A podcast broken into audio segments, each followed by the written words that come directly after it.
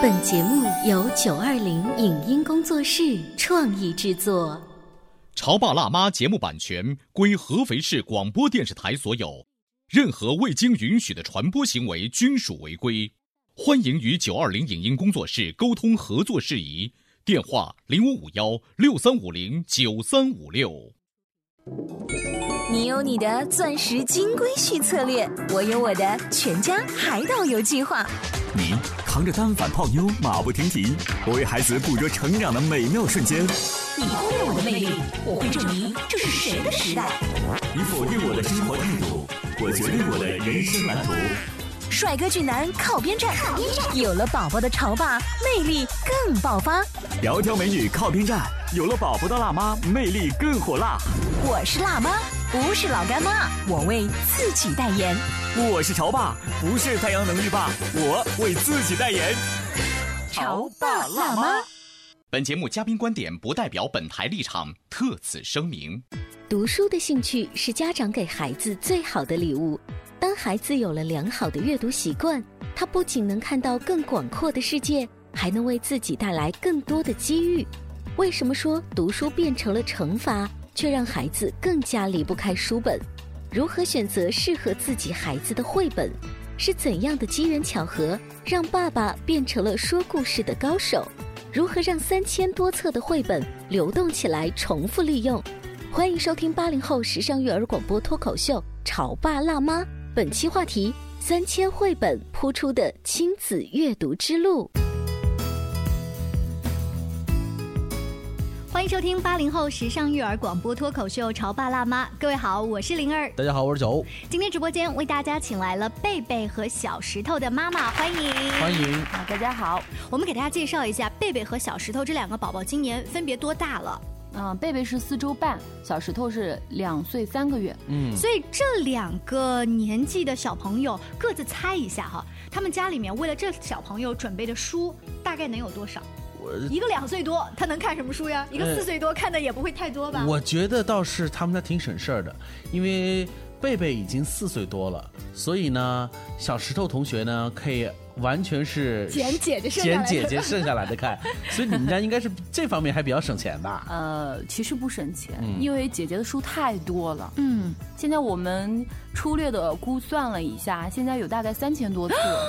三千多册，这是本。三千多本，嗯，是属于姐姐的书。对，三千多本书的话，那你的女儿贝贝她的阅读量一年得有这三千多本都读完了吗？嗯。差不多，基本上是读完了。所以四岁多的孩子，如果按照你这样子的阅读量的话，他的识字或者是整个知识的储备也是相当了得。识字我们几乎是没有教过，因为我们都是亲子阅读，几乎都是以认图和亲子阅读这种形式进行的。你们是人肉点唱机啊？对对对，就是人肉点唱机。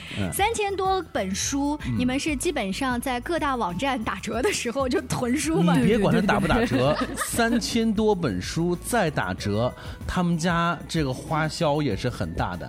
哎，其实我们今天直播间里，我知道小欧也是一个很喜欢买书的人，是，就是不仅是纸质。的书，我看他经常往办公室里囤，还有就是电子档。我们前段时间因为一本工作方面的书，我买了纸质的，他又买了一本电子档，就是类似这样的事情，你也会经常做。我当然喜欢经常做，因为有的时候你看看书评，然后最近大家都在读这本书，我也想来看一看。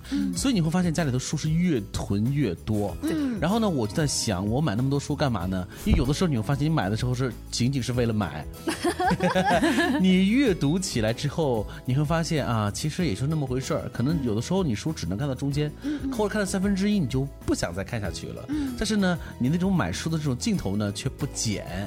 这个是不是有点像是你们买包包和化妆品，尤其口红的感觉呀？有那么一点儿，但是呢，感觉他在买书好像比我们高大上一点哈。哎，我不知道贝贝和小石头的妈妈哈，你在买书的时候一开始的初衷是不是也有一段时间是比较盲目的？嗯，就觉得这个书打折了，书评都说很好，我就买来先给它囤着。有有，绝对有这种情况，我经常犯这样的问题。嗯，然后当你拿到那本书的时候，其实你发现，哎，这个书好像没有想象中那么好，或者说，哎，这个书可能并不适合我的孩子。嗯，我就把它放起来。啊，放起来你就觉得总有一天他们会长大了，也许他们自己未来会翻的。哎，对对对，而且这种书多半啊，我们家长喜欢成套成套的囤，嗯，什么给孩子讲中国历史啦，给孩子讲世界历史啦，什么这种啊，一囤都是几十本啊。是的，所以我不知道在贝贝和小石头家，你们家除了囤书之外，三千多本书，你们是怎么样的一个节奏和方式，润物细无声的呢？他们从小就有读书的习惯，贝贝是从六个月开始，嗯，呃，就读第一本绘本，我记得很清楚，叫做《猜猜我有多爱你》。嗯，啊，这本大家很熟悉。嗯，第二个呢，就是小石头是从两个月开始，因为那个时候姐姐已经开始读了，嗯，然后她躺在床上没事干，我就把那个《My Face》那本英语的绘本拿给她看，好，就是 This is my face。会发现他会笑，他会跟着这个笑，所以他两个月就是两个月，不停 的强调，两个月他能看得见吗？其实。就是他能听到，他也许视线是模糊的，但是他能够听得到。嗯，他会笑。其实这个我还是比较惊讶的。那也就是从你这个例子上面，我们能感觉到你们家里面给孩子设计早期阅读的这个时间是非常早。是啊，对，啊，非常早。但是这个早到两个月或六个月的话，我相信不同的家庭会有一些讨论，就是。六个月的话，我我暂且能够同意。可是两个月，他能听懂什么呀？他能听对，这是不是也太早了一点？嗯，就是你当时是怎么想的？当时就是觉得有一个阅读习惯，而且你会发现他并不排斥你把书放在他面前的时候，他会目不转睛的看。嗯，那你既然已经在看了，那我何不来听呢？而且每天到了那个点，哎，我就给你翻一下。你既然不排斥，我就给你读一下。久而久之，养成了这种习惯。最早就是接触了书，对书不排斥，我觉得这是一个很大的进步。我们可以把书跟他其他的玩具放在一起的比较，不会让有的孩子觉得我买玩具你要奖励我玩具，这是一件很酷的事情。但是你给我书啊，嗯，我不太喜欢。所以在你们家里面，书也变得跟玩具一样好玩。嗯，对。而且我们家就是对书的这种阅读观，其实有有可能跟别的家庭不一样的地方。这个书我们作为是一种。不仅仅是一种奖励，同时有时候会成为一种跟别人不一样的惩罚。惩罚？对，双引号的惩罚。你不是想让他爱书吗？怎么还用书惩罚呢？什么叫惩罚呢？就是有一段时间他特别喜欢捡书，你知道吗？他那时候刚学会剪纸，特别喜欢捡书，怎么说都不听。然后我就告诉他，如果你要是捡书，说明你不珍惜书，那么书也不会爱你。所以你三天之内不可以。在看书了，你同意我的说法吗？嗯，当时他三岁多，他说我同意，嗯，因为他好像是因为控制不住自己，嗯，然后他说我同意，于是呢，我们就约定好了，然后他再次捡书的时候，我真的把书收起来了，嗯，第一天的时候他好无所谓，第二天的时候他就转悠，嗯，在书柜前转悠，到了第三天的时候，他说。妈妈，我再也不捡书了啊！哦，其实就是你有意割裂开他喜欢的东西，让他控制一下，对，稍微控制一下。而且就是说，经常会觉得有很多家长就说，用一种很不愉悦、很不耐烦的时候，你会跟他说：“你就不能看书去吗？嗯，我给你买了那么多书，你怎么不看呢？”这时候你说这样的话，他会觉得书是一种真正意义上的惩罚，他会觉得这是一种负担或者是一种责任。对，所以。你们家的这种处理方式是？我们是反过来的，就你不要让他们有这种感觉。对，我们甚至会说，如果你今天表现的不好的话。那你今天不可以看书哦，嗯，就是这样的，所以他在他脑海里啊，书是个好东西。哇，你们好会催眠呐，真的是用了一些小游戏或者语气上面的小小变化，就有这么大的魔力。那在家里面两个小朋友，你要给他们怎么样？一会儿给姐姐讲故事，一会儿给弟弟讲故事，怎么样合理分工？大概一天什么时间段给他讲呢？呃，因为他们年龄不同，四岁半的孩子已经上中班了，所以晚上的时间我集中是在讲姐姐，而弟弟在旁边呢，作为一个旁听者，我时不时会抛洒一些封闭式的问题，比如说这是什么？嗯，啊，他会说这是兔子，就是这样封闭性的问题，然后让他参与进来，或者是有时候他讲到呃一些关于科普机器人、汽车之类的书，他也会参与进来。嗯，那么但是在讲一些比较复杂的书，他就游离，我就让他游离，然后就集中去带着姐。姐读，然后白天的时候呢，我就会带着弟弟读。如果你带姐姐在读一些稍微难一点的书的时候，又把这些封闭式的问题偶尔抛给弟弟，姐姐会不会觉得妈妈就是你问这些问题好弱智？我们不要老问他，他会嗯嗯啊打断我们。目前小呃弟弟是两岁三个月，沟通无障碍，嗯，所以几乎。他甚至是嗯可以上培训课，就是绘画课，他可以跟姐姐一样跟老师一起上课，所以在这方面几乎是没有什么太大问题。而且姐姐，我们可以形成一种这种竞争的这种状态。哎，我来看看哪个小朋友可以回答这个问题呢？这是什么？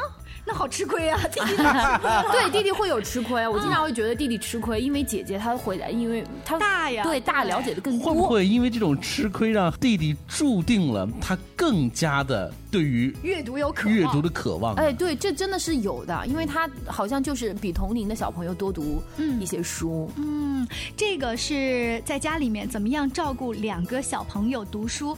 你知道，两个小孩还有一种可能是未来，比如姐姐她读书字儿认多了。他有一天，在洒满阳光的客厅下，哈，捧着一本书给弟弟读，这画面多温馨啊！很美，我很期待这样的画面。不过看你们家这个状况，我估计应该很快了哈。毕竟啊，三千多册的书对于孩子来说，这简直就像是天上的繁星。这是一个宝藏。对于我们大人们来讲，哇，攒进这三千多册书，不仅是钱包的功劳，嗯，可能也是我们的胆识的功劳。因为有的时候你会发现，你必须要在取舍当中，嗯，去完成这个事情。你知道吗？刚才你说家长的胆识的问题，我想起来，小朋友啊常读的一套书叫做《神奇校车》，嗯，它是分为简单版啊、稍微中度版跟难度版。嗯，我有一天呢，一不小心买到了最高难度版之后呢，孩子还每一天叫你念。我发现我自己挖了一个坑。嗯，那个所谓的难度版，就是不仅故事更复杂，它当中涉及到的一些科学探索、一些名词解释的东西很多。他就不停的问你这块的字儿你没念，那块的字儿你没念，妈妈不可能，这怎么一会儿就念完了呢？当你要按照他的这个逻辑，把科学名词也解释了，把故事也说了，一个晚上大概两个小时过两个。小时肯定是过去了。对，这这就是家长的 胆识。不，你看啊，你说到了这个胆识，其实还有个时间，两个小时过去了，就是你书买的越多，其实就意味着。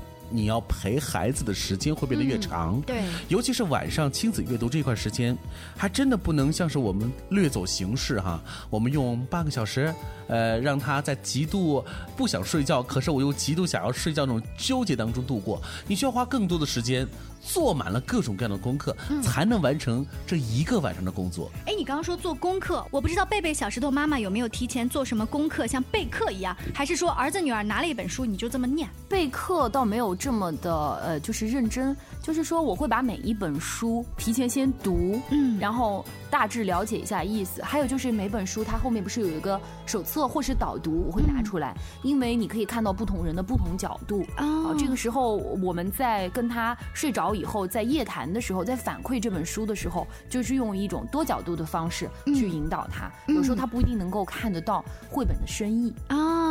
那你带孩子读书的这几年，你有没有发现孩子阶段性的有一些变化？啊，不管是他突然说的某一句话，还是他突然认识了某一个字儿，他跟你交流的某一个让你意想不到的观点，让你觉得哎，孩子这个阶段因为读书有了一个大的进步。嗯，这个肯定是有的，因为他读书量是确实是很大的。最大的发现是我发现他经常会用四字成语啊，嗯，然后经常会说非常完整，从头到尾加上四字成成语的这样的句子。嗯，这个是我觉得，嗯，当下这个年龄其实并不是很能完成的一件事情，尤其是。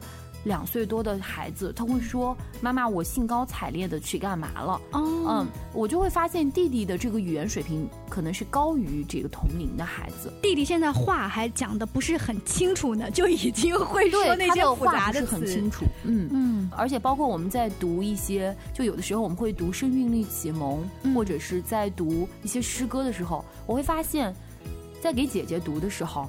他能理解其中深意，而且能够背出来。哎，我发现弟弟啊，就是你看，本来就小，家里比较受宠，又因为呢占尽了蹭听姐姐的很多故事，自己又可以看很多故事，他好像收获更大一些。对对，他看到的永远是他比同龄这个阶段的标准更高一些的东西，所以他朝的目标就是那个。就你会发现，有的时候我有时候买那种十二岁小朋友读的那种，比如说克拉拉呀什么的，就这种大量的桥。良书还有文字书的时候，我本来以为只是买回来囤一下的，就会发现你真的读的时候，他懂了，而且他会问问题。嗯，他会问的问题，你会发现他真的是懂了这个书，才问出这样的问题。我们说到这儿呢，就是关于贝贝和小石头家里面目前就已经有三千多册书了，他们是怎么样把这三千多册书慢慢消化的呢？这其中的坚持跟方法，稍微休息一下，广告之后跟大家接着聊亲子阅读。您正在收听到的是故事广播《潮爸辣妈》。《潮爸辣妈》播出时间：FM 九八点八，合肥故事广播，周一至周五每天十四点首播，二十一点重播。网络收听，请下载荔枝 FM、蜻蜓 FM、阿基米德、喜马拉雅、中国广播以及苹果 Podcasts，搜索“潮爸辣妈”订阅收听。微信公众号请搜索“潮爸辣妈俱乐部”，参与节目互动哦。潮爸到，辣妈到，准爸到，育儿专家，请。中国内地首档八零后时尚育儿广播脱口秀，陪你一起吐槽养育熊孩子的酸甜苦辣，陪你一起追忆自己曾经的小世界。潮爸辣妈。本节目嘉宾观点不代表本台立场，特此声明。读书的兴趣是家长给孩子最好的礼物。当孩子有了良好的阅读习惯，他不仅能看到更广阔的世界，还能为自己带来更多的机遇。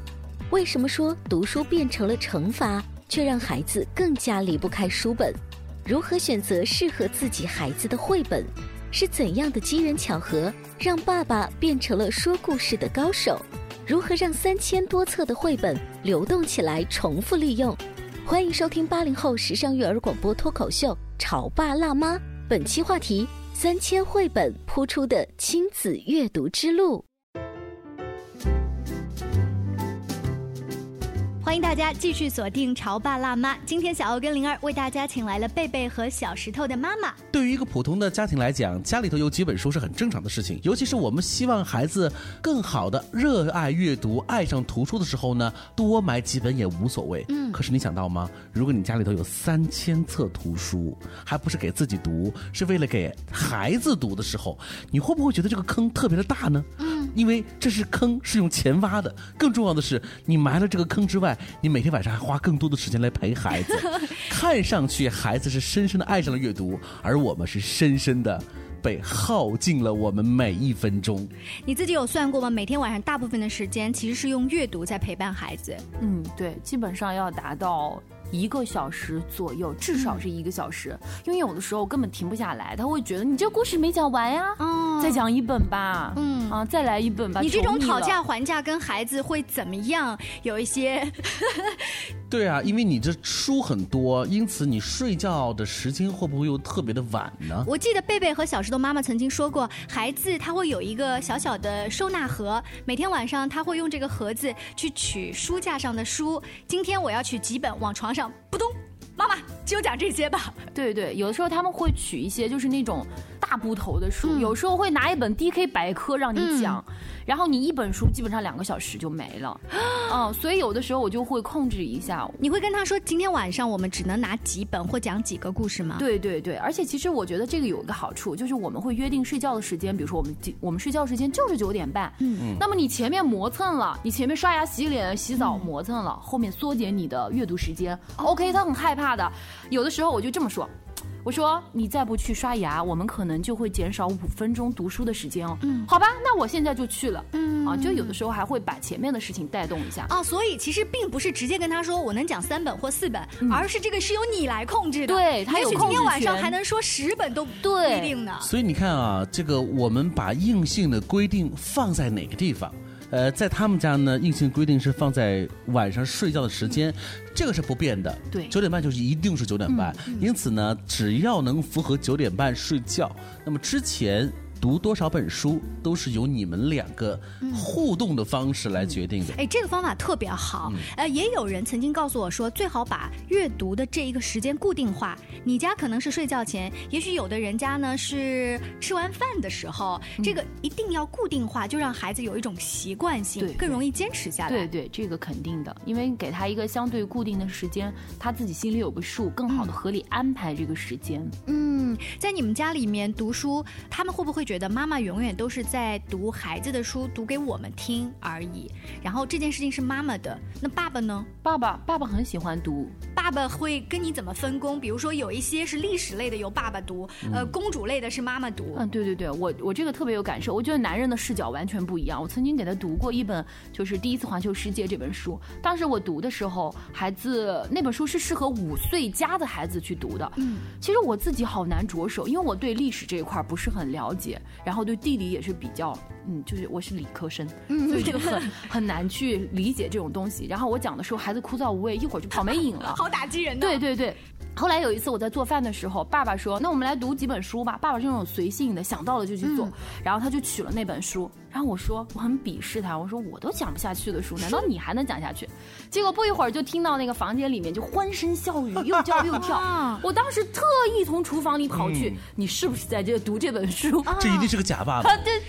所以灵儿听到这里，你会不会觉得故事广播的生意又来了？今年我们非常成功的举办了一次故事妈妈选拔赛，明年我们要办一次故事爸爸选拔赛，把这个石头和贝贝的爸爸请到我们直播间来。哎，我很好奇，你穿着围裙，拿着锅铲，走到了卧室里。看到他们欢声笑语一片，他读书的方法跟你的不同在于，不同在于爸爸是太放松了，然后让他们发散思维、肢体动作、夸张表情，嗯，完全引起了他们的兴趣。而我嘛，就喜欢就是比如说分角色朗读呀，有感情啊，声音如何优美，可能考虑的都是这些东西，然后还会发问，然后就是比较严谨的一种方式。爸爸就是。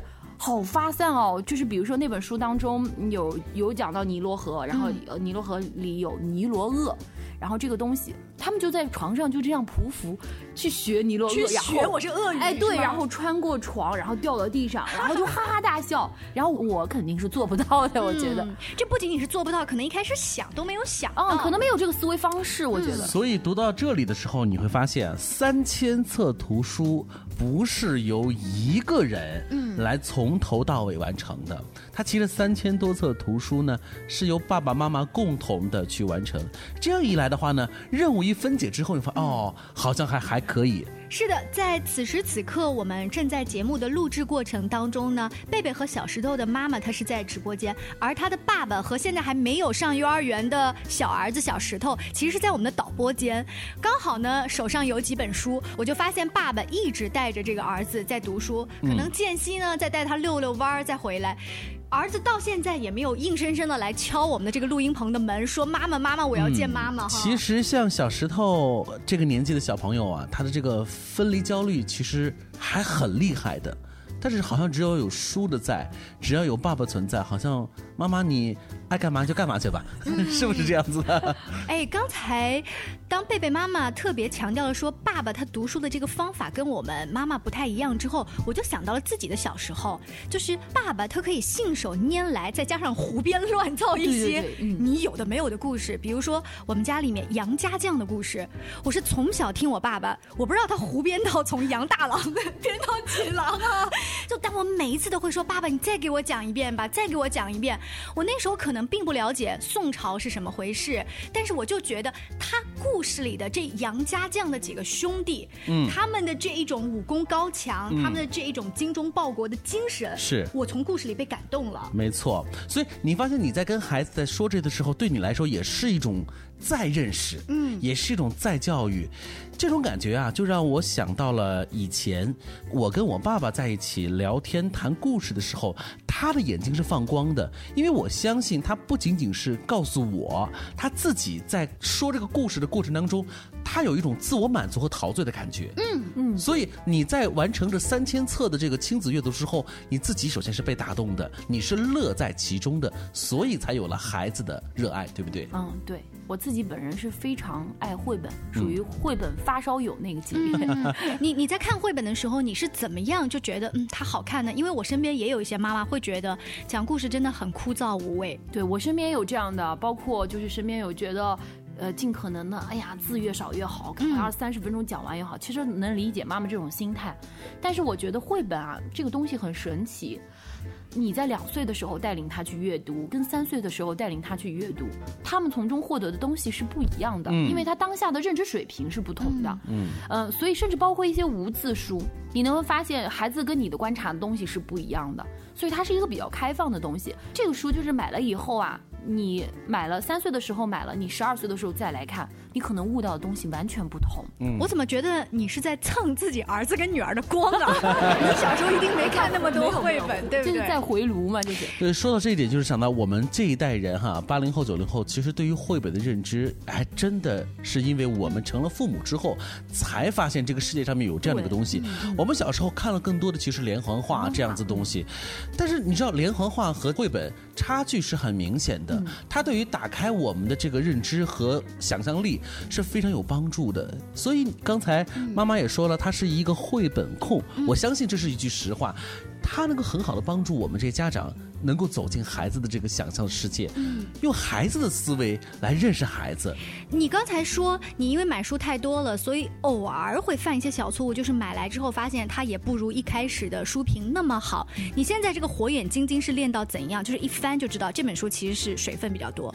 就是有可能也还是会犯错，但是现在就是比以前犯的可能会少一些了。通常选择绘本其实很简单，第一是孩子兴趣是第一位。嗯，我觉得如果没有什么兴趣的话，去买这本书，尤其是男孩儿。就会发现男孩，我看过一篇资料，就是说男孩包容和接纳的心理在最初的时候其实是没有没有女孩这么强。在我家女儿身上，我就能体现，她可以涉猎就是任何什么，除了宇宙，就除了什么汽车、机器人、枪都能接受。嗯，但是小石头就不行，小石头只对自己感兴趣的那部分感兴趣，而例如公主什么，他就没有什么兴趣。嗯，所以就是。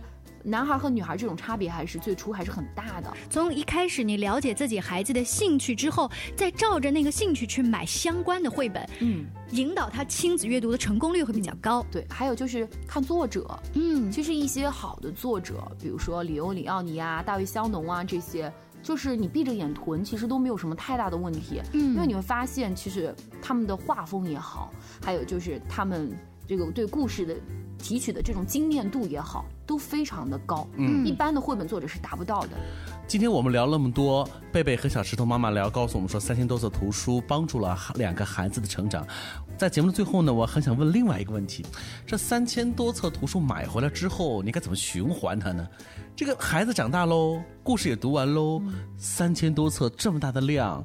你是存着怎么样让它漂流起来？还是有其他的用途呢？那可能就是一些需要的小朋友，比如说家里有些亲戚，这个我觉得还是基于贝贝和小石头他们自主的选择。我还是想把这个选择权交给他，就是你觉得哪本书你现在真的是不需要了，然后你把它捐出去，或者是亲戚的小朋友，或者赠予一种什么礼物，或者是给一些需要的小朋友。嗯，我觉得把这个权利交给他。我为什么要问这个问题呢？因为你知道，当你的资源越来越多的时候，你的那种分享的意识就会慢慢的崛起，尤其赠书这样的一件事情，比赠其他的礼物要来的要神圣一些，因为书嘛，终归是不一样的，所以他在选择把书作为礼物送给其他人的时候，这种仪式感。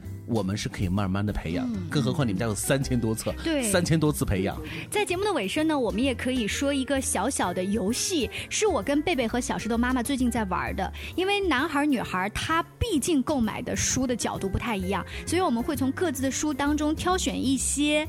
孩子自己觉得这本书好看，我要给这个小朋友分享，然后我们每个星期会交换一下，嗯，好省钱的，知不知道？